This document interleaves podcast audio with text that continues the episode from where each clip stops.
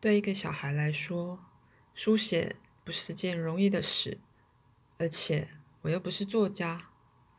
但是我必须要写，因为有位来自外星球的朋友要求我这么做。他的名字叫阿米。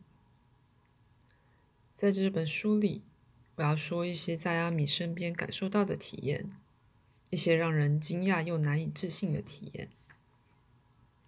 阿米告诉我，在一些高度进化的星球上，像是他生活的那个世界，所谓大人。或者老人的意思是与生命魔法失去接触的人，所以会有十五岁的老人或一百岁的小孩。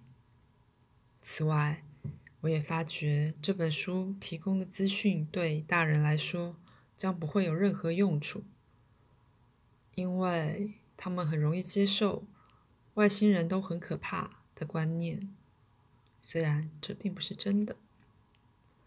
而比较不容易相信宇宙间存在着种种奇迹，虽然这是事实，所以他们宁可继续沉睡在噩梦之中，而不希望有人唤醒他们。